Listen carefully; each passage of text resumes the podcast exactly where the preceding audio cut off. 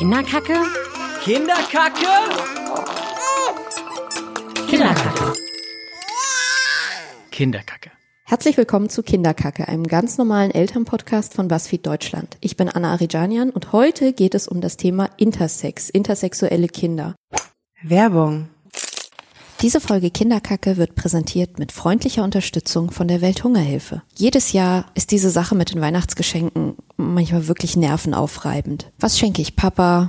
Was braucht meine beste Freundin wirklich? Und wird das Kalligrafie-Set für Onkel Ralf nicht doch wieder als Staubfänger enden? Hm. Schenke dieses Jahr doch einfach mal keinen Schrott, sondern etwas, womit du wirklich was bewegst und Menschen glücklich machen kannst. Zum Beispiel mit einer Geschenkspende der Welthungerhilfe.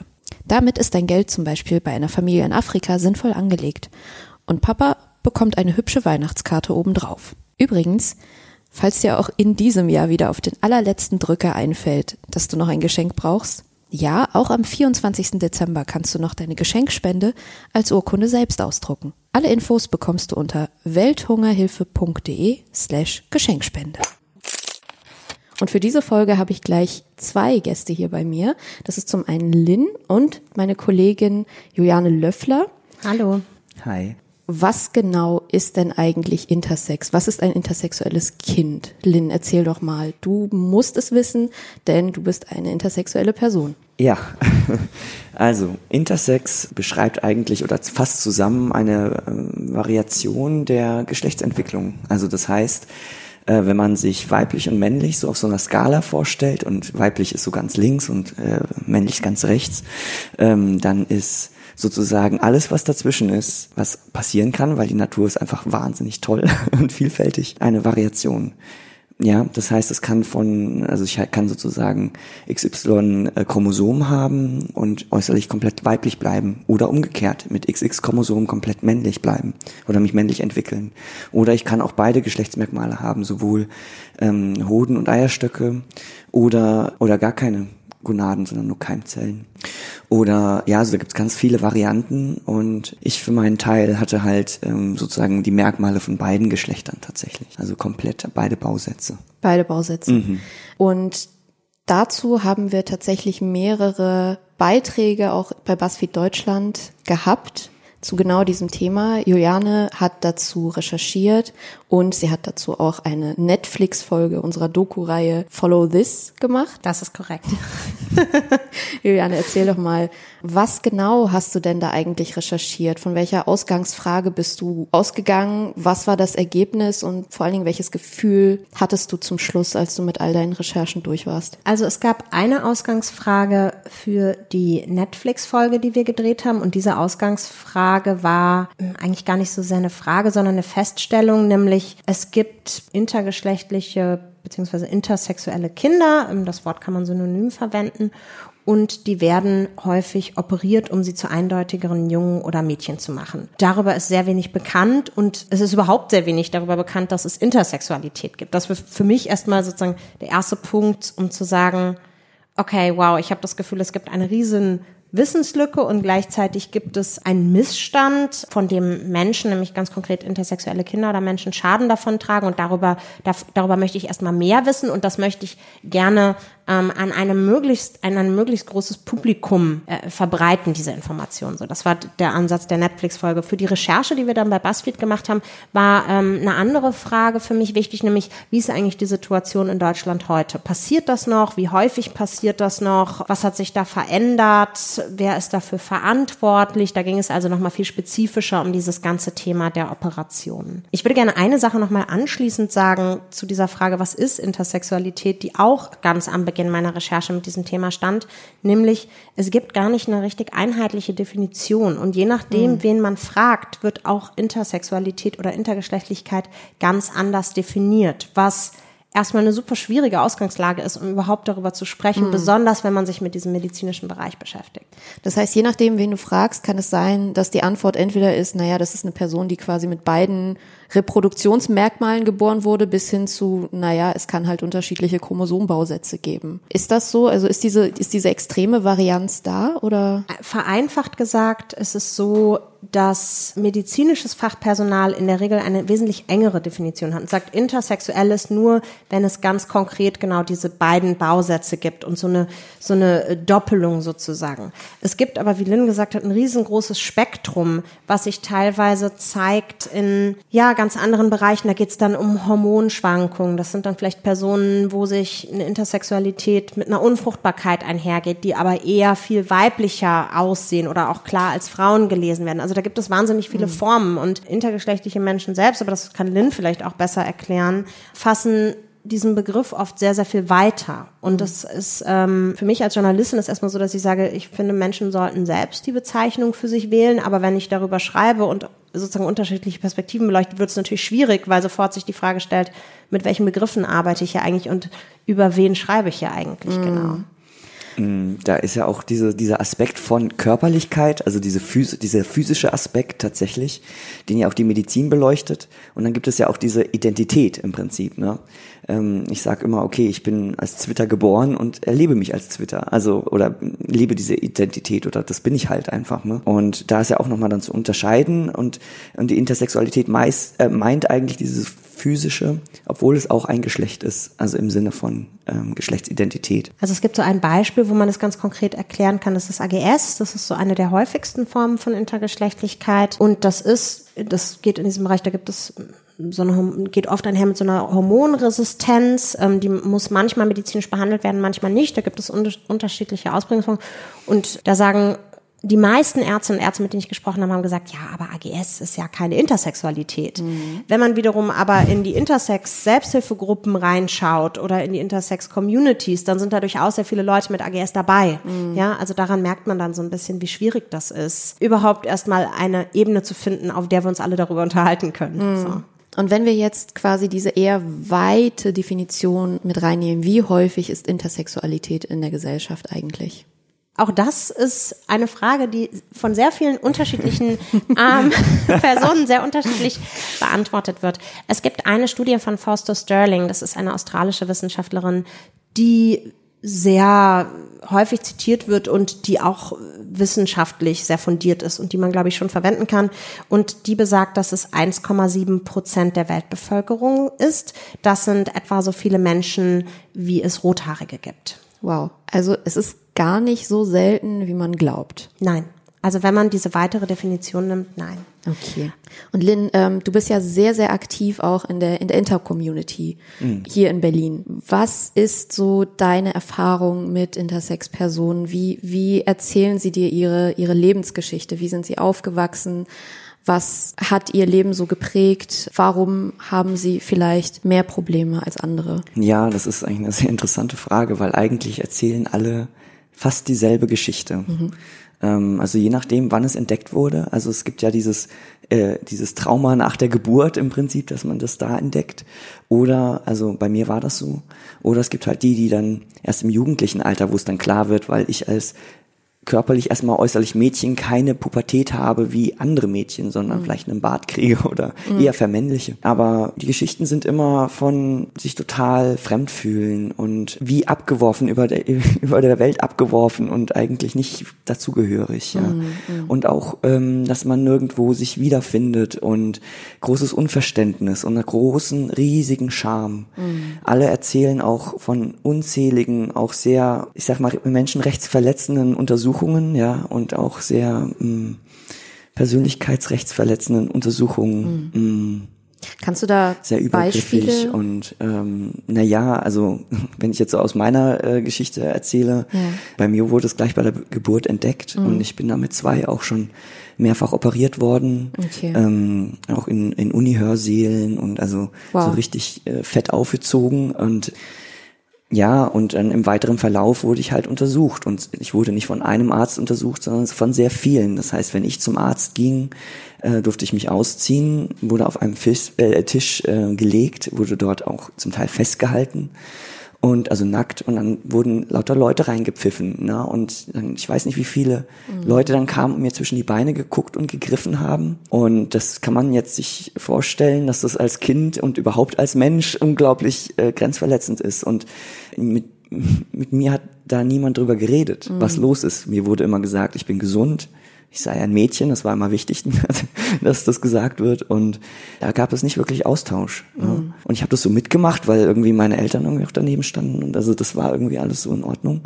Aber es war unglaublich traumatisierend. Und mhm. diese Erfahrung haben viele. Das heißt, du wurdest auch schon früh dahingehend operiert, dass man dir auch äußerlich anatomisch ansehen muss, dass du ein, also dass du zu einem Mädchen gemacht wurdest. Ja, genau. Okay. Dazu muss man vielleicht sagen, man hat eine Genanalyse gemacht, dann hat man XX-Chromosome gefunden, allerdings auch XY-Chromosome. Mhm. Weil aber die XX ein bisschen überwogen haben oder weil die Tests immer was weiß ich ausgegeben haben. Also ich meine, man muss auch äh, wissen, dass die Ärzte auch keine Ahnung haben. Die probieren auch nur rum. Mhm. Ja. Und ähm, dann haben sie Eierstöcke gefunden und Hoden äh, eine Gebärmutter, ähm, die Prostata haben sie übersehen aus irgendeinem Grund. Wow. das ist also ähm, und die haben mir dann die Eierstöcke und die Hoden entfernt, als auch den Penis amputiert. Wow. Und die Vagina, die haben sie auch gelassen, wie sie es, obwohl sie da noch ein bisschen optimiert haben, damit es noch unauffälliger ist, oder ich weiß auch nicht. Mhm.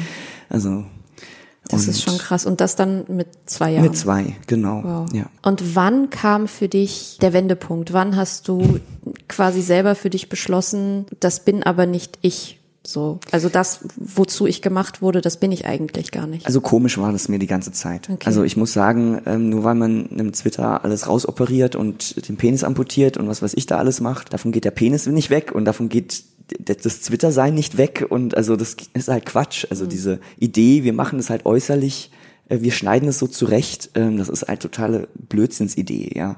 Das macht halt nur für die Leute drumrum es leichter, ja, oder für die Eltern, für die Gesellschaft, was weiß denn ich, ja. Mhm. Also für den Menschen selber macht es gar nichts leicht und ähm, für mich war das, äh, ich wusste immer irgendwie, ich gehöre nicht dazu. Ich, also mir wurde ja gesagt, ich sei ein Mädchen. Also das wurde ja knallhart durchgezogen, bis hin, ja, ich das eigentlich dann über die medizinischen Unterlagen dann rausgefunden habe, beziehungsweise dann über eine Therapie, wo meine Psychologin das aus irgendeinem Grund wusste mhm. und mir dann gesagt hat, da war ich 21. Das muss man auch dazu sagen. Mhm. Also das äh, vorher war alles so, oh Gott, ich, was bin ich? Also das war schon sehr komisch, weil zu den Mädchen gehöre ich nicht dazu. Mhm. Also das habe ich schon gemerkt relativ früh und mit den Jungs, das, das habe ich schon gemerkt, das ist so eine ähnliche Energie, also da, da habe ich mich eher zugeordnen können und aber auch da gab es so Grenzen einfach oder mhm. beziehungsweise wo ich gemerkt habe, ja, aber das, das, also ne, man, man kriegt ja Geschlecht nur raus, indem man sich vergleicht mit anderen, weil ja. woher soll man das denn wissen? Und so habe ich mich halt verglichen und ich habe mich nicht gefunden,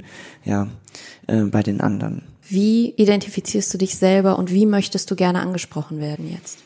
Mm, also ich identifiziere mich ganz klar als Twitter, mhm. also oder, oder intergeschlechtlicher Mensch. Ich nutze gerne das Wort Twitter, weil das einfach jeder versteht. Intersex ist so ein Fachwort mhm. und ähm, ist vielleicht jetzt bekannter, weil es jetzt bekannter ist in den Medien und so durch die dritte Option und diese Klage, Entscheidung des Bundesverfassungsgerichtes. Äh, Twitter ist halt das, was jeder versteht. Mhm. Und genau, so sehe ich mich. Also ich sehe mich so da, genau dazwischen, obwohl mit so einer leichten Tendenz eher männlich, also so ein bisschen hin verschoben auf diesem Spektrum, was ich vorhin angesprochen habe, mehr so in das Männliche, aber immer noch sehr mittig. Mhm. So. Ähm, jetzt, was ist das mit dem Pronomen? Äh, wie möchte ich angesprochen werden? Das ist ein ewiges Leid und ich hätte am liebsten, dass ich sagen kann, schau doch im Duden nach. Also mhm. im Duden gibt es ein Wort dafür und dann muss ich das mir doch nicht, erst nicht ausdenken. Ich bin ja. Ingenieur und kein Sprachwissenschaftler.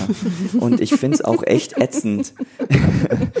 ich finde es auch echt ätzend, meine ganze Umgebung zu belehren, ja, ja. Mich, wie sie mich jetzt anzusprechen hat. Ich finde es allerdings auch sehr verletzend, wenn sie mich weiblich anspricht. Das ja. muss ich ehrlich gestehen, das halte ich nicht aus. Das heißt, ich habe jetzt für alle äh, eine super einfache Lösung gefunden, die für mich jetzt auch einigermaßen funktioniert. Und zwar habe ich gesagt, nutzt die männliche. Mhm. Na, und ähm, das heißt, ich werde jetzt mit er angesprochen und es funktioniert. Der Twitter, er, ne, habe ich gedacht, ah, Eselsbrücke, ja, ja, das, funktio das funktioniert für mich, ja. Und, ähm, und das geht jetzt ganz gut. Also, ja. ja. Mhm. Wenn ich was ergänzen darf, ähm, Lynn, unterbrich mich, weil wir kennen uns ja jetzt schon etwas länger. Also ich glaube, Lynn, wann haben wir uns kennengelernt? Vom Jahr oder so, wo es auch in die Vorbereitung der Netflix-Folge ging. Und als ich Lynn kennengelernt habe, war das noch anders. Da war es ähm, nämlich noch so, da hast du schon gesagt, so ja, also sie finde ich nicht so passend, aber ich weiß nicht. Und weil ich vor derselben Herausforderung stand, nämlich es gibt im Deutschen kein Pronomen dafür, mhm.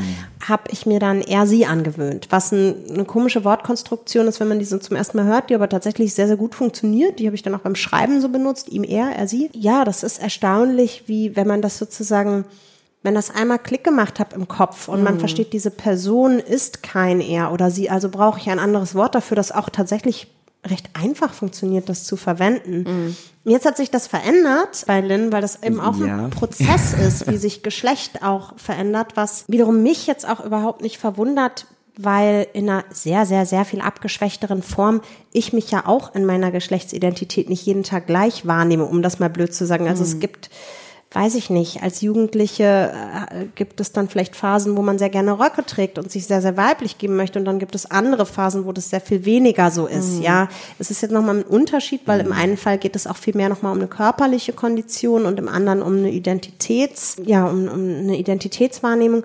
Aber das prinzipiell ein Geschlecht nicht etwas ist, was ein für alle Mal in Stein gemeißelt ist und eine starre Konstruktion ist, die man sein ganzes Leben mit sich rumträgt ist, finde ich, erstmal eine Vorstellung, die ja jetzt nicht völlig absurd ist. Hm. Jetzt ist das ja hier ein Elternpodcast. Das heißt, diesen Podcast hören sehr, sehr viele Eltern oder eben auch werdende Eltern oder Personen, die noch vorhaben, Eltern zu werden. Nun fragt sich vielleicht der eine oder die andere, wie ist das denn jetzt eigentlich, wenn ich mein Kind bekomme und die Wahrscheinlichkeit ist ja gar nicht mal so gering und es ist ein Intersex-Kind. Was mache ich denn dann? Len, was, was mache ich dann? Erstmal sich hinsetzen, durchatmen. Und dann äh, gibt es sozusagen die Möglichkeit, eine Peerberatung mit dazu zu holen. Also jemand selber, der betroffen ist und entsprechend ausgebildet ist als Peerberater, der dann äh, das Ganze begleiten kann. Also den weiteren, die ganzen Optionen, also erstmal aufklärt, ähm, auch vielleicht vermitteln kann zwischen Ärzten und ähm, den Eltern, die Sprache, also das, ne, das bisschen aufdröseln kann, was heißt es eigentlich und der dann auch, sag mal, mit Rat und Tat beiseite stehen kann und hoffentlich auch mit Trost, weil das ist erstmal ein Schock. Mhm. Weil Eltern, ich hoffe jetzt nach diesem Podcast mehrere Eltern, aber es ist doch so, dass es dieses Wissen ja gar nicht weit verbreitet ist mhm. und, und das dann erstmal erstmal anmutet, als wie ich habe ein behindertes oder krankes Kind geboren. Mhm. Und das ist ein Schock. Also was ja gar nicht so ist. Ja, ja. das ist in, den seltensten Fällen muss ja was gemacht werden, mhm. ähm, aber eigentlich nicht. Und das ist so ein Schock. Das ist ein richtiges Trauma und das muss irgendwie aufgefangen werden. Mhm. Und da wünsche ich mir eigentlich, dass Hebammen und auch Ärzte mehr informieren und mhm. ähm, da auch entsprechend Unterstützung äh, ähm, Unterstützung leisten können. Wie früh kann man denn überhaupt feststellen, ob ein Kind intersexuell ist oder nicht? Und vor allen Dingen, wir haben ja jetzt erfahren, dass es durchaus verschiedene Abstufungen davon gibt und einfach eine, eine riesige, ein riesiges Spektrum gibt. Wie schnell kann man was entdecken, erkennen? Wie viel Vorlauf hat man sozusagen, um sich darauf vorzubereiten? Weil du hast ja schon gesagt, Lynn, dass es durchaus möglich ist, dass Eltern und auch das Kind das erst merken, wenn das Kind in der Pubertät ist und plötzlich mhm. einem erstmal als Mädchen gelesenen Kind plötzlich keine Brüste wachsen, sondern Barthaare. Mhm. Wie, also, was passiert dann in dem Fall, weil dann ist das Kind ja schon einige, einige Jahre auf der Welt und plötzlich kommt dann dieser riesige Umschwung. Ja, da darf man auch nicht, also sollte man nicht in Panik verfallen. Also das ist natürlich erstmal schwer, weil das macht Angst. Mhm. Und das ist auch verständlich, wenn man das nicht kennt und nicht weiß und man möchte ja so gern reinpassen und dazugehören und bloß normal sein. Das mhm. wünschen sich ja alle, Eltern, Kinder, alle. Ja, ich hätte mir das auch gewünscht. Ja, ja also man möchte doch normal sein. Jetzt ist das aber gar nicht so und ähm, das macht aber nichts. Man ist halt normal. Twitter. das ist auch völlig in Ordnung. Man muss nur ähm, das Lesen lernen und verstehen. Es ist alles in Ordnung. Ja, und dafür Man geht natürlich erstmal zum Arzt wahrscheinlich, ja, und auch erstmal abchecken, was da los ist. Es kann ja sehr viele Gründe haben. Und auch da kann man sich eine Peerberatung sozusagen zukommen lassen. Mhm. Zum Beispiel wir, also ich bin äh, Mitglied beim Intersexuelle Menschen e.V. Mhm. Wir bilden, also der Verein bildet Menschen, intersexuelle Menschen aus in der Peerberatung und äh, leistet auch Peerberatung. Mhm. Die, die ganzen Adressen und die Links, äh, die werde ich äh, nachher nochmal in den Shownotes verlinken. Also all diejenigen, die interessiert sind, werden da auf jeden Fall mhm. Kontakt finden. Du wolltest noch was sagen, Jule? Mhm, also tatsächlich habe ich das Gefühl, dieses, wie erkennt man das, ist so eine Frage, die anknüpft an so, eine, an so einen ganz wichtigen Punkt, nämlich, dass es tatsächlich so wenig Wissen darüber gibt, hat so Auswirkungen auf ganz vielen verschiedenen Ebenen. Also es gibt eben das medizinische Fachpersonal, was da teilweise wahnsinnig wenig drüber weiß, was dann auch dazu führt, dass vielleicht so ein Schreck in so einem Moment auch ganz schwierig genommen werden kann, weil Wieland sagt, gibt es schon Fälle von Intergeschlechtlichkeit, die behandelt werden müssen, weil es äh, hormonelle Ungleichgewichte gibt, die ausgeglichen werden müssen. Ähm, also es gibt so eine Krankheit bei diesem AGS, so, da, so eine Erscheinung, da ist so ein Salzverlust, ja, das muss dann sozusagen ausgeglichen werden. Mhm. Es gibt aber ganz, ganz viele Fälle, wo das eben auch nicht behandelt werden muss, vor allen Dingen nicht bei so einem kleinen Kind. Also wenn es dann um Pubertät oder um Fruchtbarkeit, was auch immer geht, sind das auch nochmal andere Fälle. Aber wir sprechen ja jetzt erstmal davon, die Kinder sind irgendwie klein oder frisch geboren, ja. Mhm. Und dann ähm, wissen eben auch weiß auch häufig medizinisches Fachpersonal gar nicht, dass es diese Peer-to-Peer-Beratung gibt wiederum. Oder bieten das halt auch nicht an. Also wir haben das mal abgefragt in Hamburg, da, da wurde noch nie eine Peer-to-Peer-Beratung angefragt in den letzten Jahren. Mhm. Es gab aber durchaus natürlich sehr viele intelligente Kinder, die in Hamburg geboren werden. Da sieht man so, das funktioniert eigentlich noch nicht so richtig, wie das gedacht ist. Mhm. Ähm, und auf der anderen Seite gibt es natürlich auch bei den Eltern wahnsinnig wenig Wissen, weil so wenig über dieses Thema bekannt ist, mhm. was dann eben auch wieder dazu führt, dass da so eine wahnsinnig große Unsicherheit entsteht, auch wenn die das dann wissen. Also ich habe mit einem Elternpaar gesprochen, die auch anonym bleiben wollten, weil sie gesagt haben, ja, natürlich würden wir uns eine Welt wünschen, wünschen, in der das alles überhaupt kein Problem ist. Ähm, so ist die Welt aber nicht, weil es einfach viel zu wenig Wissen darüber gibt. Deshalb müssen wir befürchten, dass unser Kind stigmatisiert wird. Deshalb möchten wir nicht die Verantwortung übernehmen, unsere Namen und den Namen unseres Kindes öffentlich zu machen. Das Kind ist in dem Fall äh, acht oder neun gewesen, mhm. schon sehr groß. Und obwohl das im Umfeld, im engeren Umfeld überhaupt kein Problem ist, weil alle was, alle darüber Bescheid wissen, haben sie doch Angst, also wirklich tatsächlich konkrete Angst davor, dass in eine große Öffentlichkeit zu tragen. Mhm. Ja, und ähm, da habe ich das Gefühl, da kommen ja ganz viel Unsicherheit und ganz viel Ängste tatsächlich von diesem Nichtwissen. Du hast ja auch im Zuge deiner Recherchen sehr viel über diese, über sehr viel unnötige Operationen an intergeschlechtlichen Kindern erforscht und ähm, hast dann auch versucht herauszufinden, ob heute diese Operationen auch gemacht werden. Was war dein Ergebnis oder hast du überhaupt ein Ergebnis bekommen? Also es gibt ein Ergebnis. Ähm, es gibt erstmal eine Studie, mit der habe ich angefangen zu recherchieren, die äh, zeigt, dass noch 1700 Eingriffe an Kindern mit einer Intersex-Diagnose stattfinden, obwohl es medizinische Leitlinien gibt, die da zu Zurückhaltung mahnen und jetzt auch neue Leitlinien, die eigentlich sagen, das sollte überhaupt nicht mehr stattfinden. Und wir haben das nochmal abgefragt, auch mit verschiedenen Eingriffen. Also ich habe nochmal die Zahlen rausgesucht. Das sind 11.000 zwischen 2005 und 2016. Mhm. Ja, ähm, das sind Eingriffe, muss man sagen. Das sind jetzt nicht sozusagen pro Fall, weil auch häufig Kinder oder auch Säuglinge häufiger operiert werden, weil es eben so Folgeoperationen zur Folge hat. Mhm. Und das ist was sozusagen, wo ich auch mit der Recherche so ein bisschen an meine Grenzen bekommen ist, bin, ist, es ist wahnsinnig schwierig natürlich nachzuvollziehen, was da im Einzelfall passiert ist. Das heißt, du hast immer eine Argumentation von Ärzten und Ärzten, die sagen, das sind aber notwendige Operationen, zumindest größtenteils. Mhm. Und dann fangen wieder so Definitionskämpfe an. Ja. ja. Wo muss das Loch eines Penises sein, damit es ein gesunder Penis ist? Mhm. Muss der an der Spitze sein oder darf der auch irgendwo anders sein?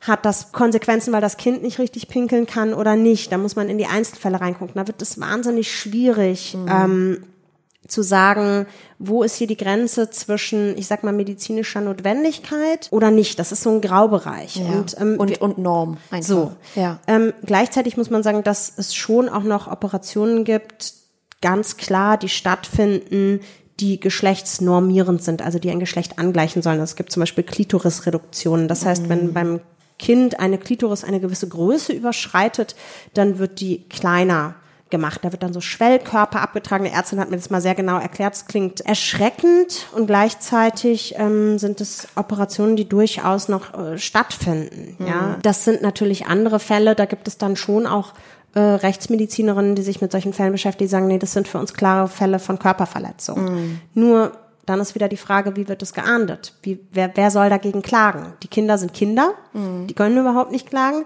Selbst wenn die erwachsen sind und es rausfinden, dann werden die ihre Eltern wahrscheinlich nicht verklagen und wenn sind die Fälle verjährt.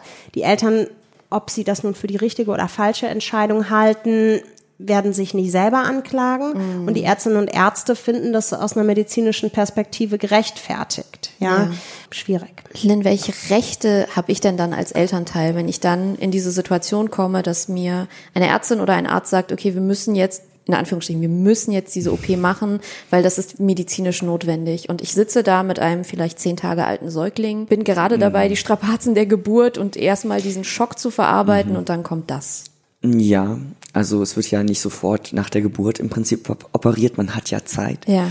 Und man muss erstmal gar nichts. Ja. Also das ist halt auch so, so ein bisschen so total schön eigentlich, dass man gar nichts muss in der Situation sondern man kann auch erstmal sein lassen und gucken, äh, wie sich das Ganze entwickelt. Vor allem erstmal auch Ruhe bekommen, erstmal Geburt verarbeiten natürlich. Auch Diagnose mal Diagnose sein lassen, weil letztendlich ist, ob mein Kind männlich, weiblich oder inter ist, das sind alles, alles drei Diagnosen, ja.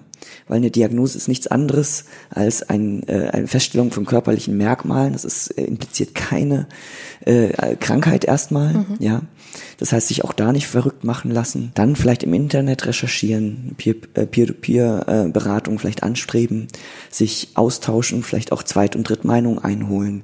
Man muss auch wissen, ähm, Ärzte, ja, also die kennen die Norm und das, was von der Norm abweicht. So. Und wenn es von der Norm abweicht, dann haben Ärzte aus irgendeinem Grund eine unglaubliche unentspannte Art darauf zu reagieren. sie haben, kriegen dann Angst. Ja. Also ich, ich sage das mal so. Und sie gehen natürlich mit ihrer Angst dann zu, zu den Eltern sagen, wir müssen aber, das ist aber ähm, notwendig, ja, mhm. diese Operation, der Eingriff, was ja eine Kaskade von Eingriffen ist letztendlich. Ne? Und, und da, da, da sich da als Eltern hinzustellen und zu sagen, äh, Moment mal, ja, mhm. ähm, es geht ja hier um unser Kind und jetzt machen wir, halten Sie mal die Hufe still. Und ich kenne Eltern, die das gemacht haben mhm. und die es nicht bereuen. Und ich kenne Eltern, die es gemacht haben, den Ärzten gefolgt sind und die es bitterlich, wirklich mhm. bitterlich bereuen. Weil das müssen Eltern einfach verstehen, ja, wenn sie anfangen, ihr Kind am Genital, was ja ein unglaublich intimer und empfindsamer Bereich ist und auch ein, wo auch sehr viel Kraft von herkommt und Lebensenergie, wenn man das dem Kind, wenn man das Kind verändert, ob man das kommuniziert oder nicht, oder ob man es gut meint oder nicht, das ist für das Kind egal. Ja, es kriegt die Botschaft, du bist so wie du bist, nicht in Ordnung. Mhm. Ja, und das ist, das wird dem Kind lange nicht bewusst sein, es wird den Eltern lange nicht bewusst sein. Irgendwann knallt's aber richtig heftig. Ich kenne kaum, also eigentlich kenne ich keine Familie, sozusagen jetzt von den älteren Generationen, die da keine Schwierigkeiten hatten. Ich kenne niemanden, keinen Twitter, der nicht ein total gebrochenes Verhältnis zu seinen Eltern hat. Mhm. So, und das muss man einfach sich bewusst machen, dass man damit das vielleicht nochmal mehr Leid dem Kind beibringt, als das, äh, was man eigentlich vermeiden möchte. Mhm. Und auch vielleicht sich die eigenen Ängste angucken. Vor was habe ich eigentlich Angst? Und ja, erstmal Füße stillhalten und nichts tun, erstmal nachdenken und einfach versuchen, irgendwie äh, sich da erstmal schlau zu machen. Mhm. Mhm. Jetzt haben wir ja schon über die Rechte beziehungsweise die Herangehensweisen für Eltern aus medizinischer Sicht zumindest ähm, besprochen. Aber jetzt spielt da nochmal eine ganz andere Sache eine große Rolle, und zwar die gesellschaftliche Akzeptanz oder überhaupt das Wissen um Intersexualität. Und wenn ich mir vorstelle, wie prominent eigentlich so cis-heteronormativität in unserer Gesellschaft gerade von klein auf ist. Das heißt, sobald überhaupt eine Schwangerschaft im Raum steht, wird direkt gefragt, und wisst ihr schon, ob es ein Mädchen oder ein Junge wird? Oder direkt nach der Geburt, ähm, sollen wir vielleicht mit blauen Luftballons vorbeikommen oder mit rosa? Oder mhm. du kannst deinem Kind doch keinen blauen Schnuller geben, das ist doch ein Mädchen. Also diese ganzen Sachen sind ja sehr, sehr eng gefasst. Diese Schubladen sind wirklich sehr, sehr eindeutig in der Gesellschaft. Wie soll ich denn dann als, ähm, als Elternteil von einem Kind, das eben nicht in diese eindeutigen Schubladen reinpasst, überhaupt erstmal meine Elternschaft führen? Weil Elternschaft an sich ist ja schon schwer genug. Mm, grüne Schnuller. Ja. Ich empfehle Gelb grüne ginge Schnuller. auch. Gelb geht auch, natürlich. Ja. Ich habe ich hab tatsächlich äh, vorgestern erst war ich mit meinem mit meinem Kind auf dem Spielplatz und mein Kind hat einen einen gelben, einen knallgelben An Einteiler an, so, so einen Wollanzug, perfekt für den Winter, war also wirklich von Kopf bis Fuß darin gehüllt und hatte eben dunkelblaue Winterschuhe an. Und das Kind hat friedlich auf dem Spielplatz gespielt und irgendwann kamen dann andere Eltern mit ihren Kindern dazu. Und ich meine, Eltern versuchen ja immer so den Smalltalk damit anzufangen, dass erstmal über die Kinder gesprochen wird und die erste Frage ist immer, ist das ein Junge oder ein Mädchen? Immer. Jedes Mal. Also sobald man es nicht in Anführungsstrichen eindeutig sieht, das heißt, sobald ein Kind nicht irgendwas Rosanes anhat oder irgendwas mit Baggern drauf, wird immer erstmal gefragt, wenn man sich ja so unsicher sei. Und das ist ja für mich in Anführungsstrichen ja erstmal einfach, weil die Geschlechtsmerkmale meines Kindes ja von Geburt an sehr eindeutig waren. So. Glück gehabt. Wie, wie schwierig ist das denn für, für Eltern? Wie können sie diese Situation vermeiden? Können sie die überhaupt vermeiden? Wie sollen sie damit umgehen? Ja, also, also erstens, Geschlecht ist wichtig. Also Geschlechtsidentität ist wichtig. Es hat, ähm, es ist äh, für die meisten Berufe sicher Schwachsinn, äh, da Unterschiede zu machen oder überhaupt, dass man das so krass unterscheiden möchte, ist Schwachsinn auch mit Blau und Rosa und was weiß ich und, und Baggern und nicht Baggern. Äh, das hat alles, das ist überhaupt alles Blödsinn. Da ist, glaube ich, einfach nur eine ganz geschickte Vermarktungsstrategie dahinter. Und es gibt anscheinend Eltern, die das auch unterstützen. Ja, aber Geschlecht ist wichtig. Also ähm, das darf man auch Kindern und auch Eltern nicht absprechen, dass es nicht auch relevant ist. Ja. Und ja, wie kann man mit solchen Situationen umgehen? Ich denke, mal ausprobieren. Ich habe ein intersexuelles Kind. Einfach sagen und dann mal gucken, was passiert. Ähm, also ich bin ja persönlich ja, äh, kann ja auch nicht in den Genuss kommen von Elternschaft in dem Sinne, also keine eigenen Kinder kriegen. Aber ich wohne zusammen mit einem kleinen Kind, mit einer Mutter mit Kind. Und ähm, die kenne ich seit sie drei ist. Und äh, wir sind da sehr offen mit umgegangen und sie hat sich, die Kleine hat sich immer gefragt, was ich wohl bin und ja, wollte mich auch immer irgendwie eintüten. Haben wir immer gesagt, na ja, machen wir mal eine dritte Tüte auf. Ne? Und, und das hat äh, funktioniert gut, ja. Also jetzt, wo sie jetzt sitzt, ist sie sechs. Und ähm, jetzt fängt es an, so auch wichtiger zu werden, obwohl klar ist, da ist diese Tüte. Ne? Also es ist aber auch wichtig, das zu unterscheiden, auch nochmal klar zu machen. Ne, wenn irgendjemand sagt, äh, ja, der feine Herr Lin irgendwie so, ne, dann sagst du, ja, aber du bist doch gar kein Mann. So, gut aufgepasst. äh, ja, also es ist, ja, ich glaube, als Eltern äh, von einem intersexuellen Kind muss man sich wohl oder übel mit Geschlechternormen auseinandersetzen und vielleicht auch mit der eigenen Geschlechtsidentität, wie vielleicht Jula auch schon richtig bemerkt hat äh, und auch ich aus vielen Gesprächen mit anderen Menschen, die auch sehr eindeutig als äh, Cis-Frau oder Cis-Mann sich sehen, äh, auch sagen, ja, ich bin ja auch nicht immer der Kerl oder ne, oder die Frau, das super weibliche. Und ähm, obwohl sie ganz klar sagen, ich bin eine Frau oder ich bin ein Mann, aber das variiert auch und es gibt auch Tage, wo sie sagen, da weiß ich auch nicht, also da ist es eigentlich gar nicht wichtig, was ich bin und das ist auch so, aber es ist sozusagen, es gibt etwas in uns, wo es wichtig ist und das dürfen wir nicht wegignorieren. Ne? Also ganz weg darf das, also soll es auch nicht Ja. gehen, ja, weil es ist wichtig, ja. Ja. Aber sich selber auch mit der mit Geschlechtsidentität auseinanderzusetzen und zu sehen, okay, wie sehr weiblich bin ich denn oder woher weiß ich überhaupt, dass ich weiblich bin, wenn ich jetzt mal nicht zwischen meine Beine gucke, ja, oder auf meinen Chromosomensatz, was ja auch Quatsch ist, weil Chromosomen sind auch echt äh, überbewertet. ja, genau, es gibt ja so, ne, muss ganz viel Selbstreflexion und dann äh, stattfinden und, und über den Weg der auch sehr witzig sein kann. Also das ist auch irgendwie nett, ja, rauszufinden, was es alles so gibt. Ja, kann man dann vielleicht auch eine gewisse Entspanntheit entwickeln. Und ganz klar, es ist nicht leicht, als intersexuelles Kind in dieser Gesellschaft, wie sie zurzeit ist, aufzuwachsen. Und als Eltern ist es auch nicht leicht. Ja. Aber leicht muss es auch nicht sein. Es ist nur die Frage, liebe ich mein Kind und kann ich irgendeinen Umgang damit finden? Darum geht's. Und es geht darum, einen Weg zu finden. Ich bin ja auch kein Älter, aber ich habe ein Kind in meinem Leben, mit dem ich ähm, sehr gerne und sehr regelmäßig Zeit verbringe.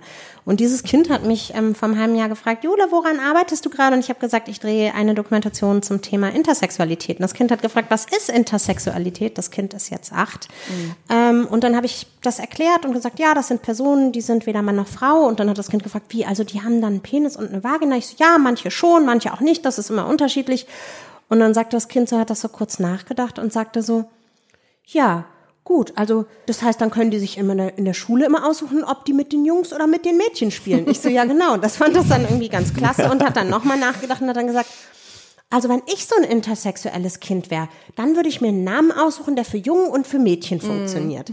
Das waren die zwei Kommentare, die dieses Kind hatte und ich fand das so erstaunlich, weil äh, mir da nochmal klar geworden ist, wie viel Offenheit ähm, gerade Kinder, glaube ich, für so Geschlechtersysteme auch mitbringen. Und dann passiert ja aber etwas anderes, nämlich diese Kinder werden größer und jugendlich und erwachsen und die kommen in ein System. Und dieses System ist zweigeschlechtlich. Mhm angelegt. Das, ist, das funktioniert binär. Und ähm, das betrifft das Rechtssystem noch, das wird sich ja jetzt ändern. Das betrifft das Gesundheitssystem, das betrifft das Bildungssystem, also Sportunterricht für die Jungs und für die Mädchen teilweise getrennt und die Umkleiden und so weiter. Mhm. Also alles ist in diesen, in diesen zwei Kategorien geteilt. Und das macht natürlich ein System, in dem es unfassbar schwierig ist, sich als dieses dazwischen zu definieren und zu behaupten, weil es ja immer etwas Widerständiges hat, was mhm. es ja per se erstmal gar nicht ist. Es möchte ja niemand Widerstand äh, dadurch auslösen, dass er intersexuell ist. ja? Das heißt, die ganze Problematik, die auch Lynn beschreibt, warum das schwierig ist, kommt aus einem sehr systemischen Denken, was gewachsen ist mhm. ähm, über einen langen Zeitraum und übrigens aber nicht immer so war. Das muss man sich auch immer mal klar machen, ja. Ein Hinweis, den ich auch so aus meiner Recherche so ein bisschen mitgenommen habe, ähm, auch mit den ganzen Fragen, die ich mir natürlich auch selber gestellt habe, ist, ich finde es immer schön, sich daran zu erinnern, dass dieses Dazwischen, das betrifft übrigens auch Trans, aber jetzt speziell Intergeschlechtlichkeit, dass das eine totale Bereicherung sein kann. Und das kann man sich kulturgeschichtlich ganz gut erklären. Also gibt es viele verschiedene Figuren, ähm, die so eine Intergeschlechtlichkeit darstellen. Und zum Beispiel gibt es irgendwie in den USA dieses ähm, von den Native Americans das System der Two Spirits, ja. Mhm. Das heißt, die können die können beides verstehen, Männer und Frauen, die bewegen sich in diesem dazwischen. Dass das erstmal ein Informationsgewinn ist und ja auch was Tolles sein kann. Ich glaube, das ist irgendwie was, was in den letzten Jahrzehnten oder vielleicht so ungefähr zwei Jahrhunderten ganz doll verloren gegangen mhm. ist mhm. ähm, über solche Entwicklungen, wie wir sie eben gesellschaftlich durchgemacht haben, auch mhm. durch autoritäre Regime, das muss man auch sagen. Das ist immer so ein bisschen meine Idee oder ich bin jetzt ja als Journalistin auch nicht wirklich in der Situation, mir was zu wünschen, aber was ich immer so ein bisschen mitgenommen habe, dass ich dachte so, ja, äh, irgendwie fehlt mir immer die Debatte darüber, was daran auch schön und bereichernd sein kann mm. und das nicht nur zu problematisieren. Mm. Jetzt ist das ja eine, eine riesige Masse an, an Informationen und höchstwahrscheinlich auch für viele Eltern einfach neue Informationen. Und das hört sich wahrscheinlich auch erstmal sehr, sehr bedrohlich an, weil es eben auch viel Arbeit, auch viel Beziehungsarbeit teilweise bestimmt erfordert, auch innerhalb der der Elternteil, zwischen den Elternteilen, weil auch viel besprochen werden muss, viel diskutiert werden muss. Es geht auch sehr viel um Erziehungsfragen bestimmt. Ist es dann für dich, Lynn, zu einem gewissen Maß auch nachvollziehbar, dass vielleicht einige Eltern sich überlegen, okay, ich habe jetzt zwei, es gibt zwei Möglichkeiten. Entweder ich akzeptiere mein Kind so, wie es ist und es geht dann durch ein Leben jetzt noch in dieser Gesellschaft voller Widerstände, voller Schwierigkeiten, vielleicht auch Mobbing. Ähm, das ist ganz, ganz schwierig für das Kind. Oder das ist dann wahrscheinlich die Denke der Eltern, ich versuche es meinem Kind so einfach wie möglich zu machen. Kannst du diese, diesen Gedanken verstehen? Also ich kann prinzipiell erstmal alles verstehen. also es gibt, es gibt ja für alles immer eine, eine treibende Kraft und zwar möchte ich doch, dass meinem Kind gut geht. Mm. Ne? Das ist ja auch Liebe. Ja. ja. Und äh, natürlich möchte ich nicht, dass mein Kind irgendwie ähm, Opfer von Mobbing wird oder dass es in irgendeiner Weise sich schlecht fühlt in dem eigenen Körper oder unsicher ist. Ich möchte mhm. doch ein starkes, tolles Kind, was in diese Welt hinausgeht und sagt, hey, hier bin ich und ich gehe meinen Weg. Ja, mhm. das will ich doch eigentlich. Wenn ich aber, ich, ich sage das jetzt mal in einem ganz brutalen Bild, wenn ich dem aber, wenn ich dem Kind eine Axt zwischen die Beine werfe, mm. dann weiß ich jetzt nicht so recht, wo da diese Kraft jetzt herkommen soll. Und da fühlt man sich auch nicht besonders geliebt. Ja, natürlich, ich verstehe das total. Ich habe von Eltern gehört, die erzählt haben, die äh, halbe Familie hat den Kontakt abgekündigt, weil man ja eine Missgeburt auf die Welt gebracht Mhm, hat. das ist krass. Äh, bei einem gesunden Kind, das muss man sich mal vorstellen, Ja, ja, Das ja. muss man sich mal vorstellen. Dieses Kind ist total gesund, das sieht ein bisschen anders aus zwischen den Beinen, ist aber auch ein Mensch, was auch dieselben Bedürfnisse hat wie jedes andere Kind. Ja, das ist unfassbar und da kommt in ein, kann ein äh, enormer sozialer Druck aufkommen. Das kann aber auch was äh, Verbindendes sein. Man kann auch selber sagen, äh, ey, wisst ihr was, das ist ein Mensch, der kann auch nichts dafür, dass er jetzt so ist, wie er ist, aber das ist unser Kind und wir lieben dieses Kind und wir gehen diesen Weg und wenn ihr so äh, so engstirnig seid und so wirklich beschränkt, ja, also was habt ihr denn da für Ängste? Was was ist denn, was passiert denn da bei euch? Ne? Zum Beispiel jetzt Verwandte oder auch Freunde, die dann, also beste Freunde, die dann die Freundschaft aufkündigen, weil man ein intersexuelles Kind hat. Hallo? Ja, geht's noch? Also so Sachen können passieren. Das kann Eltern enorm unter Druck setzen, aber die dürfen nicht vergessen, dass sie ein wunderbares Kind haben, was auch einfach nichts dafür kann für diese Situation. Ja. Hast du denn das Gefühl, dass es sich verändert und es auch irgendwie mehr Eltern gibt, die ihre Kinder in so einer Zwischengeschlechtlichkeit erziehen und uns das so zulassen? Ja, also ich, ich persönlich kenne ein paar. Also ich habe das große Glück, ähm, dass ich tatsächlich Eltern auch kennengelernt haben, die gesagt haben, nein, wir operieren nicht. Jetzt entspannt euch mal, ihr Ärz- Är- Ärzte und die Ärzte, nein, wir müssen operieren, das ist lebensnotwendig und das arme Kind und das wird ja so gemobbt und das ist alles nicht eingetreten. Die sind mega entspannt. Und ähm, das, die Kinder sind wunderbar, haben natürlich auch ihre Schwierigkeiten und Probleme, ja, ganz klar, sich da reinzufinden. Aber wie die Eltern mit dem Kind sind, das ist, ähm, das berührt mich unglaublich, weil ich hätte mir das auch gewünscht. ja, und obwohl ich auch sagen muss, meine Eltern haben mich auch sehr gelassen. Ne? Also die haben mir auch, die haben mich jetzt nicht so in die Kleider reingepresst. Also so wahnsinnig. Aber ähm, dieses, äh, du bist aber doch ein Mädchen, das Ding kam doch recht oft. Ja, und es gibt auch andere Eltern, die mh, dem Kind auch die Wahl lassen, zu sagen, du kannst hier als äh, Mädchen rumlaufen oder als Junge.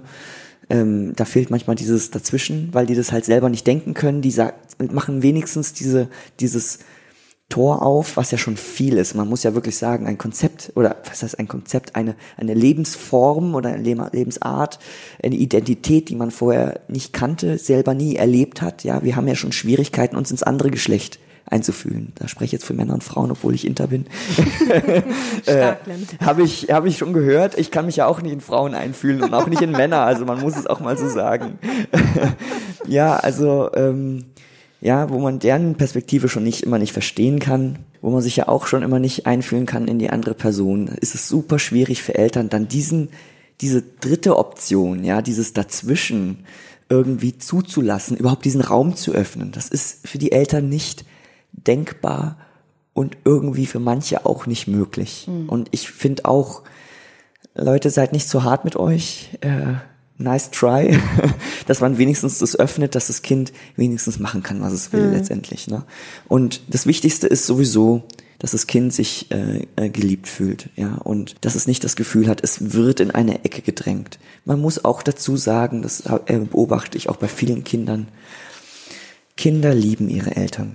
Und wenn die Eltern, wenn die Mama sich so sehr eine Tochter gewünscht hat und der Papa so sehr einen Sohn, dann kann es passieren, dass das Kind eine Zeit lang als Mädchen rumläuft und irgendwann als Junge.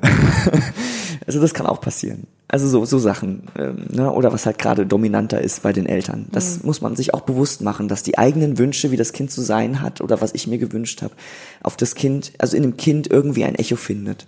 Ja, auch da muss man sich wieder sehr mit sich selbst auseinandersetzen. Da auch da kann man professionelle Hilfe suchen. Auch da kann man sich mit Eltern austauschen, die Interkinder haben.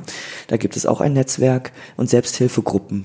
Da sind alle willkommen und wir regen Austausch und wir haben es auch sehr lustig. Bei uns geht es nicht nur um Probleme, sondern wir haben sehr viel Spaß. Und vor allem die Kinder haben auch sehr viel Spaß miteinander. Und es hilft ihnen auch unglaublich zu sehen, ah, da gibt es andere Zwitterkinder und da fühlen sie sich auch gesehen und irgendwie dazugehörig. Wir müssen noch einen Satz anfügen, damit wir jetzt hier kein reines Ärzte-Bashing machen. Auch wenn ich weiß, dass natürlich ähm, die Ärzteseite gerade aus der Intersex-Community aus sehr verständlichen Gründen besonders kritisch gesehen wird. Da hat sich natürlich schon auch was getan die letzten 30 Jahre. Ne? Also so Operationen, wie, wie Lynn jetzt beschrieben hat, ähm, die du ja selber erlebt hast, die finden so ähm, nicht mehr statt. Das muss man auch sagen. Es finden Eingriffe statt und viele davon sind, wie gesagt, auch aus rechtlicher Sicht fragwürdig. Trotzdem glaube ich schon, dass die Wahrscheinlichkeit, dass man auch an Ärztinnen oder Ärzte gerät, die auch sagen, na jetzt warten wir ab oder übrigens, ich habe davon schon mal gehört und es gibt hier eine Beratung, gehen Sie bitte erstmal dahin, auch wächst und sich auch verändert. Also ich habe schon auch mit vielen Ärztinnen und Ärzten geredet, die durchaus auf dem neuesten Stand der Wissenschaft waren und sich da auch bemühen, im Sinne der Eltern und der Kinder zu handeln. Ja, also es muss man, man muss auch sagen, dass es ja in den, es gibt ja neue Leitlinien, ähm, ich weiß jetzt gar nicht seit wann, ich glaube seit 2016. Mhm. Gibt es Leitlinien für Ärzte, also daran haben die sich im Prinzip zu leit, äh, zu, äh, ja, genau, deswegen mhm. Leitlinien. also ähm, daran zu orientieren. Und äh, da wird sozusagen abgeraten zu operieren in diesen Leitlinien und äh, es wird empfohlen, eine Peerberatung hinzuzuziehen. Also das ist da schon verankert. Das heißt, im Prinzip hofft man, dass man an gute Ärzte trifft. Ich, bei mir ist der Zug abgefahren, das ist mhm. leider, ähm, da kommt ja. auch irgendwie. Aber ja. Jetzt habe ich noch eine Frage zu, gerade zu Intersex-Kindern, die jetzt auch ein bisschen älter dann sind. Also gerade diese, dieses Thema Pubertät, das spielt im Leben eines Kindes oder eines jugendlichen Kindes eine sehr, sehr große Rolle. Das mhm. ist halt ein, ein großer, großer Einschnitt im Leben. Und gerade wenn man dann in einem Umfeld ist, wo bei den meisten Kindern das halt einfach sehr eindeutig ist, ne, die, den Mädchen wächst irgendwas an den Brüsten, den Jungen wachsen Barthaare und alles dreht sich eigentlich nur noch um Genitalien. Wie begleite ich denn mein jugendliches Kind dadurch? Und gibt es auch sagen wir mal, aus, aus professioneller Perspektive gibt es irgendwelche Ansprechpartner, auch medizinischen Ansprechpartner, zu denen ich gehen kann oder zu denen ich mein Kind schicken kann. Ich meine, Mädchen gehen zum Frauenarzt zum Beispiel, so ab dem Alter von 13, 14 Jahren. Wie mache ich das, wenn mein Kind intersexuell ist, aber dann trotzdem natürlich aufgeklärt werden muss und dann natürlich auch diese Check-ups machen möchte, vielleicht auch, oder sogar sich fragt, okay, wie ist denn das jetzt eigentlich mit meiner eigenen Fruchtbarkeit? Ich, vielleicht möchte ich ja irgendwann Kinder bekommen. Wie ist das denn? Also Twitter gehen, äh, Twitter-Kinder gehen oder Twitter generell gehen zum Twitter-Arzt, ist doch klar. Der berühmte Twitter-Arzt. Der berühmte Twitter-Arzt. Gibt's im Telefonbuch unter Z. Ja, genau. ähm, also äh, da gibt's jetzt, also es gibt jetzt verschiedene Ebenen. Ich versuche jetzt, ich hoffe, ich kann mir alles merken. Wenn, wenn nicht, dann äh, erinnerst du mich dran, dass ich auf alles antworte. So, also ähm, erstens, es gibt keinen Twitter-Arzt. Das, war das habe ich, das hab ich mir fast gedacht. es gibt Große nicht mal, es gibt nicht mal wirklich viele Ärzte, die sich überhaupt in irgendeiner Weise auskennen, die überhaupt irgendwas wissen. Und das Problem ist auch für Interkinder oder Intermenschen grundsätzlich, es gibt halt keine wirklichen Vergleichswerte. Mhm. Man hat schon so eine Art sehr besonderen, sehr einzigartigen Körper und geht dann zum Arzt und dort werden all deine Werte mit Standard-Frauenwerten oder Standard-Männerwerten verglichen. Mhm. Da, da, da, da wirst du ja nie gesunde Werte haben.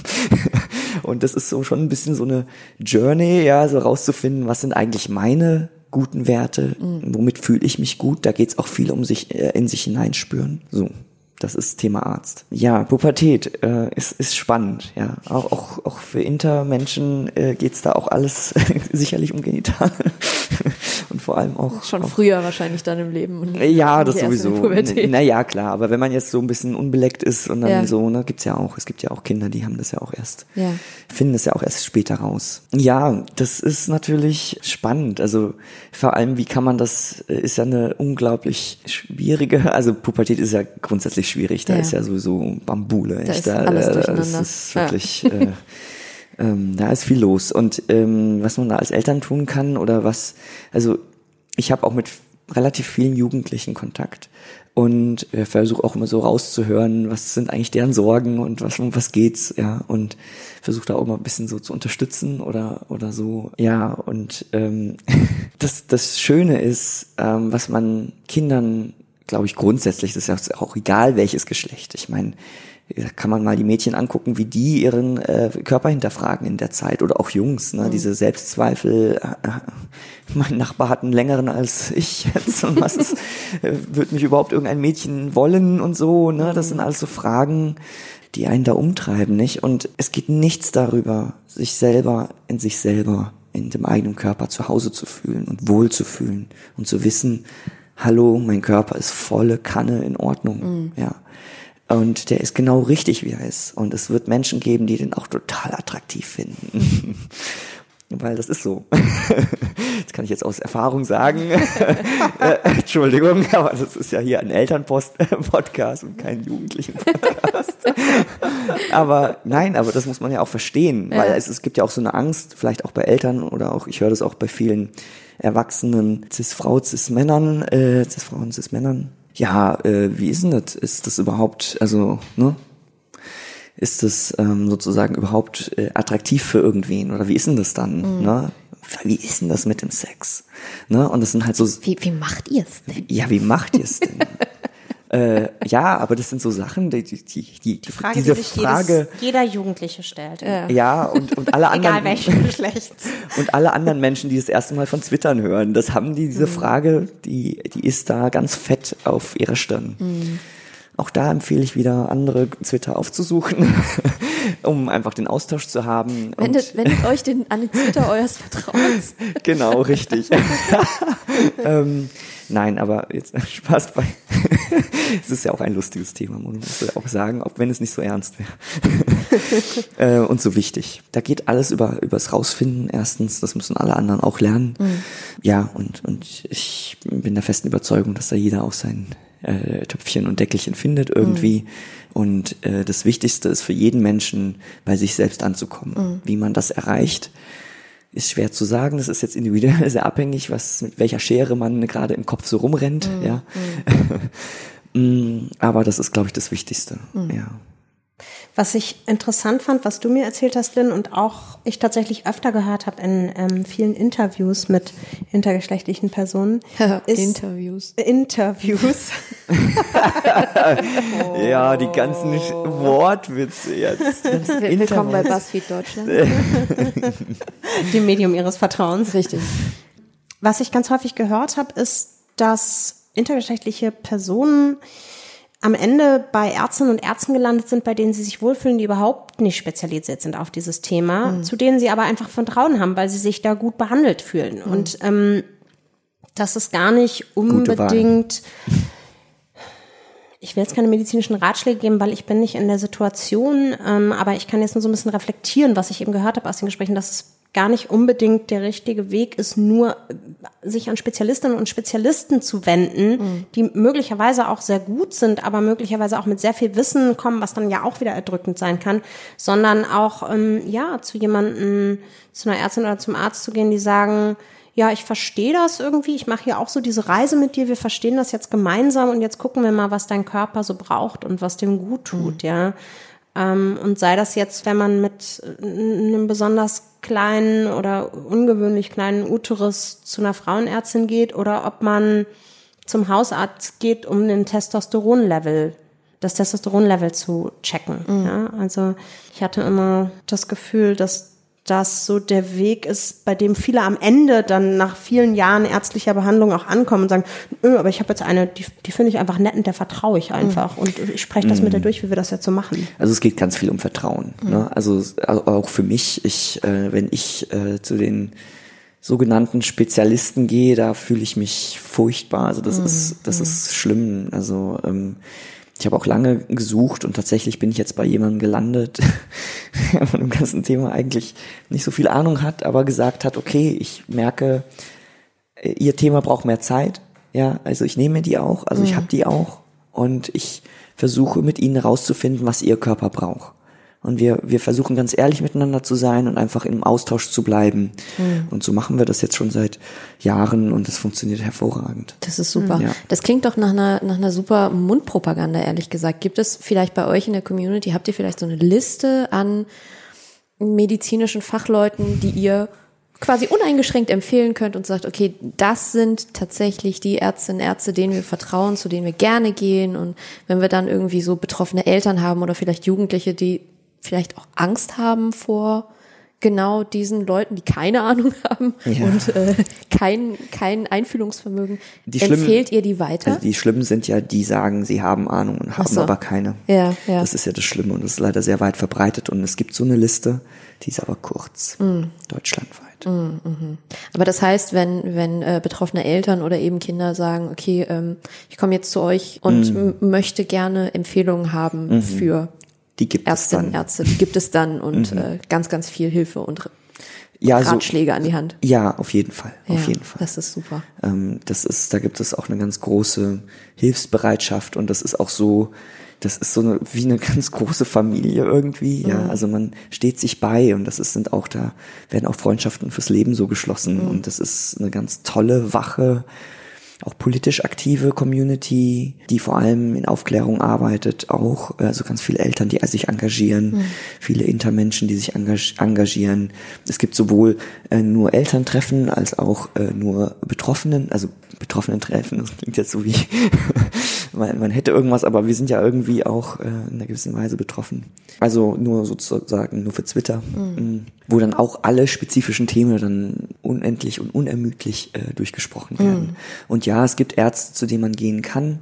Allerdings, was mir sehr geholfen hat, war der Austausch tatsächlich in der Community, äh, wo ich gemerkt habe, ah, hör mal, bei dir ist es so, doch so ein bisschen ähnlich wie bei mir. Wie war denn das bei dir? Was ist denn dann passiert, als du zum Beispiel die, äh, ne, wenn du selber keine Gonaden hast, also Eierstücke, Hoden mehr, weil die dir rausoperiert wurden, musst du das zuführen, ja, und da die richtige Mischung zu finden, das ist einfach unglaublich schwer und da ist viel, ja, viel Austausch auch wichtig. Auch ich komme immer mit meinen Werten und sage dann, so, ich gehe mal in die Gruppe rein und sage, so, ich habe jetzt die und die Werte und das hat sich so entwickelt, was sagt ihr denn? Ne? Und da gibt es ganz viel so kollektives, zusammengesuchtes Wissen und Erfahrungen und die helfen unglaublich. Weil wie gesagt, die Standardfrauen- und Männerwerte, die helfen einen Scheiß. Und ich glaube, was Lynn so sagt, vorhin schon gesagt hat, ist nochmal ganz wichtig, was ich auch wiederum aus Gesprächen mit Ärzten und Ärzten, aber auch mit mm, Intersexuellen selbst weiß, ist, dass die, die nicht behandelt wurden als Kinder, ja auf es auch oft eben keine Notwendigkeit für eine Behandlung gibt, zumindest bis sie in die Pubertät kommen. Dann stellen sich ja möglicherweise auch nochmal andere Fragen. Das heißt, da ist auch dann die Frage, wie viel, wie viel Ärztebesuche und, und Überprüfungen ist da eigentlich notwendig. Das muss man natürlich im Einzelfall schauen, das ist ganz klar. So. Also ähm, ich, mir fällt gerade noch die Keule ein. Also es ist so, also so war das bei mir und das habe ich auch schon äh, unendlich, unendliche viele Male äh, gehört, dass Ärzte kommen, das Krebsrisiko ist so hoch und das macht unglaublich viel Angst. Aber ein Krebsrisiko ist ein Risiko, das ist eine Wahrscheinlichkeit, Krebs zu erhalten und die beruht sich auf welchen Fakten? Weil man hat ja so viele Twitter-Kinder operiert. Man weiß ja überhaupt gar nicht, wo kommt denn diese Zahl her? Das ist eine Es gibt tatsächlich eine Annahme. Studie, auf die dieses Krebsrisiko zurückzuführen ist. Die kommt aus den 80er Jahren. Ähm, Ich habe mit einer Wissenschaftlerin gesprochen, die das sozusagen diese ursprüngliche Mhm. Studie rausgesucht hat.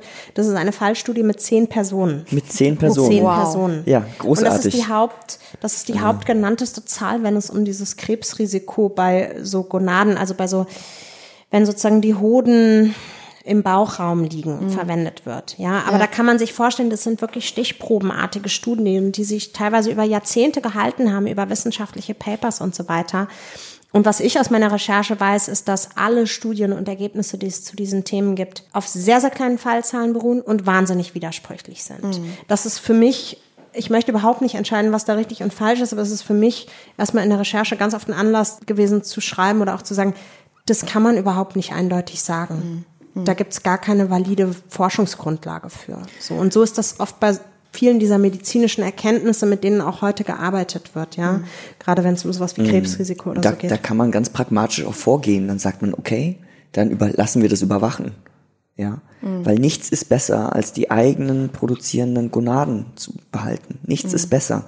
Die blöden künstlichen Hormone haben so viel, also haben äh, erstens ne Nebenwirkungen, dann die richtige Dosis zu finden. Man muss die immer zuführen, ein Leben lang. Das ist auch echt anstrengend, ja. Und äh, ich beneide jeden, der irgendwie ne, seine Gonaden noch hat, ja. Das ist wirklich kein Spaß. Und man kann es ja überprüfen lassen, ja, auch in der Pubertät. Man kann es ja dann überwachen. Ne? Es gibt ja auch andere Menschen, die haben eine gewisse Disposition mit irgendwas. Da geht man halt ab und zu zum Arzt, macht ein Screening, fertig. Die haben dann zum Beispiel Schilddrüsenprobleme, Ja, genau. Genau. Ja. Ja, was mich immer doll überrascht hat bei dieser, also Gonadektomie heißt es, wenn eben die Hoden dann abgeschnitten oder auch, auch aus dem Bauchraum entfernt werden, weil gesagt wird, ja, es gibt ein äh, Entartungsrisiko, wird es dann genannt. Im Ach, dieses. Vokabular auch, ne? das erinnert schon sehr Ja, ja. eindeutig Ja. an gewisse Zeiten. Ach so, ja, Entartungsrisiko, das Ja, stimmt. das ist Medizinersprache, so sind die. Und ich habe mich, ich musste immer an Gebärmutterhalskrebs denken, was ja ganz doll unter jungen Mädchen und Frauen diskutiert wird, soll man da jetzt impfen oder nicht. Und ich dachte so, da gibt es ja fünf Stufen und erst bei Stufe fünf, wenn ich mich richtig erinnere, wird da operiert, wenn sozusagen eine gewisse Krebsstufen, das an, alles andere sind Krebsvorstufen.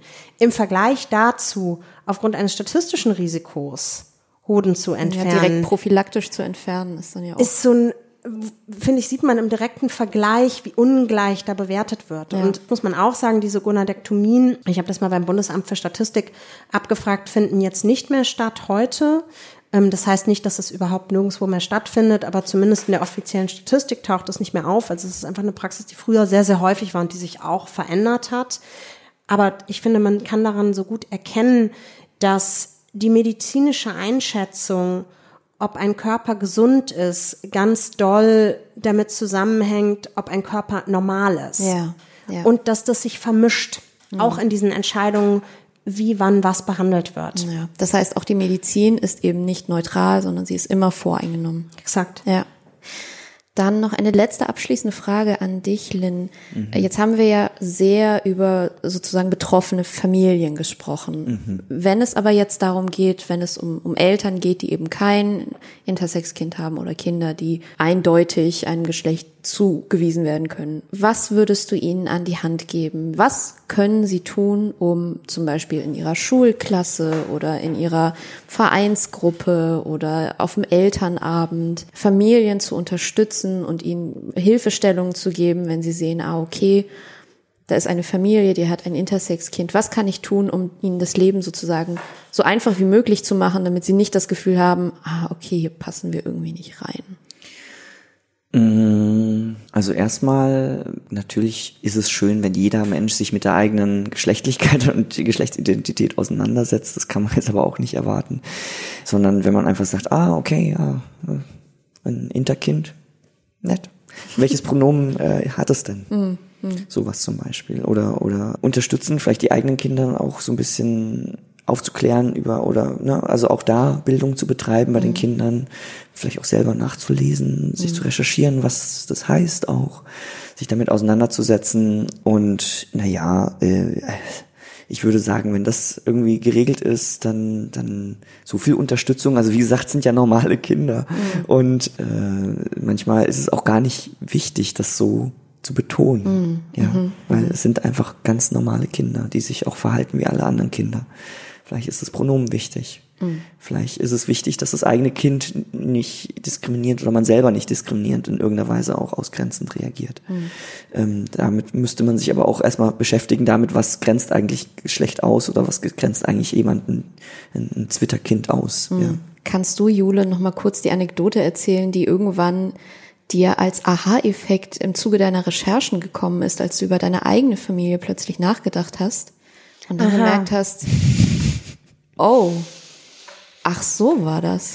Da gibt es, das ist eine Geschichte, die ich mit meiner Patentante erlebt habe. Ähm, die ist, ich glaube, die Woche nachdem wir Netflix-Premiere hatten, ähm, war die in Berlin, hat mich besucht und wir waren abends essen und es war irgendwie eine lange Zeit, in der wir auch nicht mehr gesprochen hatten und ich habe ihr ganz viel erzählt und ähm, dann kamen wir irgendwie nachts nach Hause und hatten so ein, zwei Glas Wein getrunken und und dann habe ich ihr gesagt, komm, wir schauen jetzt noch die Folge, weil sie kein Netflix hat und gesagt hat, wie kann ich das denn sehen? Und dann war ich so, komm, Laptop auf, 20 Minuten. Und dann haben wir eben diese Folge geschaut und sie hat während der Folge schon so ein paar Nachfragen gestellt und hat dann hinterher so kurz überlegt und hat dann gesagt, also meinem Bruder sind in der Pubertät auch Brüste gewachsen und die wurden dem dann wegoperiert, so als der jugendlich war.